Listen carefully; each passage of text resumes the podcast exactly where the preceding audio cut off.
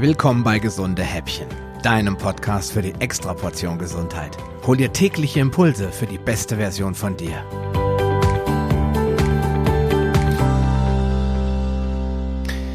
Ja, hallo und herzlich willkommen zu Gesunde Häppchen zur Episode Nummer zwei und dem Thema, warum Diäten niemals funktionieren. Eigentlich müsste man sagen, warum Diäten niemals funktionieren können.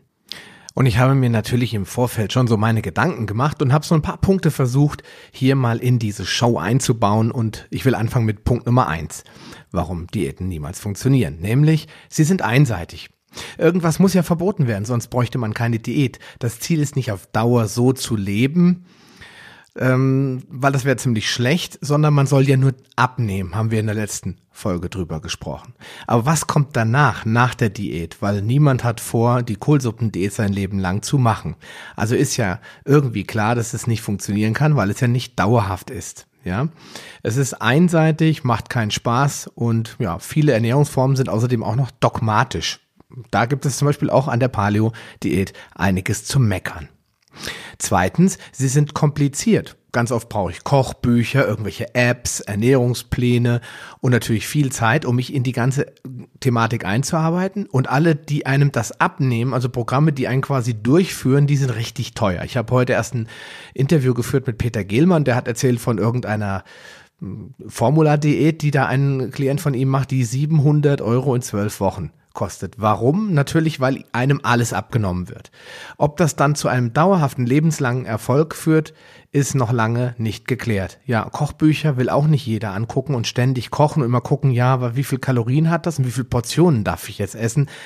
Ja, Ernährungspläne, wie schon gesagt, meistens auf zwei bis vier Wochen ausgelegt, enden irgendwann auch. Es ist immer irgendwie kompliziert und zeitaufwendig, deswegen Platz zwei, sie sind zu kompliziert. Drittens, sie zwingen dich zum Fettsparen. Und das ist leider immer noch so, dass viele Diäten einem einreden wollen, Fett macht Fett und das muss man weglassen, weil man davon dick wird. Und dann wird natürlich äh, Fett ganz oft durch Kohlenhydrate oder durch Proteine ersetzt. Und ja, Proteine können vom Körper über die Gluconeogenese auch zu Zucker umgewandelt werden, also zu Glucose. Und äh, Kohlenhydrate werden, sobald die Speicher voll sind, ohnehin zu Glucose. Und damit habe ich nichts erreicht. Ich baue dann doch wieder Fett auf. Deswegen, ja, sind alle Diäten, die einen zum Fettsparen zwingen oder auffordern, die Ernährungspläne anbieten oder Kochbücher anbieten, die irgendwo immer die Fettkalorien reduzieren, sind in meinen Augen sinnlos, denn sie führen nur zu einem, nämlich zu einem weiteren Jojo-Effekt. Ja, und dann kommen wir zu Punkt 4. Sie zwingen dich zum Punktezählen. Das zielt natürlich mehr in diese Richtung Weight Watchers Diät ab, weil gerade diese Weight Watchers Gruppen, die arbeiten mit Punktetabellen und im Prinzip ist das aber nichts anderes als Kalorienzählen. Denn wenn ich mir die Tabellen angucke, dann hat, haben hochkalorische Nahrungsmittel viele Punkte und niedrigkalorische Nahrungsmittel haben wenig Punkte. Man fängt natürlich schon im gewissen Maße an, sich damit zu beschäftigen, wie viel Kalorien stecken da eigentlich drin und ist das so gut für mich jetzt ein Stück Torte zu essen. Aber durch dieses Hin- und Her-Jonglieren mit den Punkten wird den Leuten das Nachdenken über die Natürlichkeit, die Ursprünglichkeit der Nahrung abgenommen. Wen interessiert jetzt schon das Nahrungsmittel, solange die Punkte stimmen? Wow, jetzt darf ich ein Stück Kuchen essen, habe ja am Mittag nur Salat gegessen. Das sind halt solche Sprüche, die ich dann in diesen Weight Watchers Gruppen immer wieder lese. Ja, es gibt ja bei Facebook auch so einige. Die glykämische Wirkung, also die Wirkung auf deinen Blutzucker, auf deinen Insulinspiegel oder auf andere körperliche äh, Parameter wird überhaupt nicht berücksichtigt. Es wird einfach gegessen, was nach den Punkten einigermaßen ins Konzept passt. Die Leute nehmen damit auch ab, aber ich wage auch hier zu bezweifeln, dass es dauerhaft funktioniert.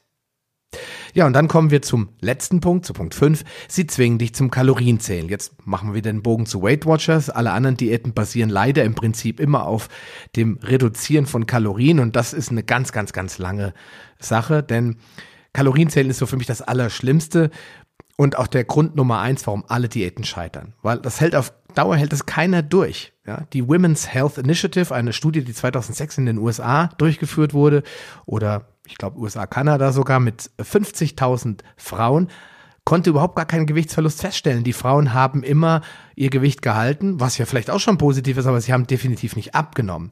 Die Kontrollgruppe hat zugenommen und die Gruppe, die intermittierend gefastet hat, die hat abgenommen. Die gleiche Kalorienrestriktion also verteilt auf ähm, ein oder zwei Fastentage oder auf regelmäßige Fastenphasen am Tag hat mehr bewirkt als das permanente Sparen von Kalorien.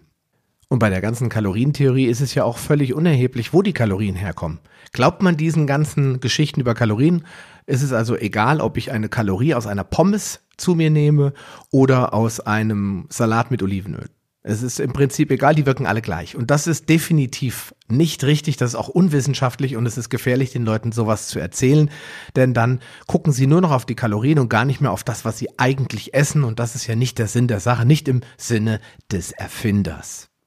Und warum das Kalorienzählen per se völliger Unsinn ist, das verrate ich dir jetzt in der nächsten Folge. Also bleib dran und wenn du Fragen hast, wie immer, komm in meine Gruppe oder schick mir eine Mail. Ich freue mich. Wir hören uns in der nächsten Episode wieder. Bis dahin, mach's gut, schönen Tag, bis denn.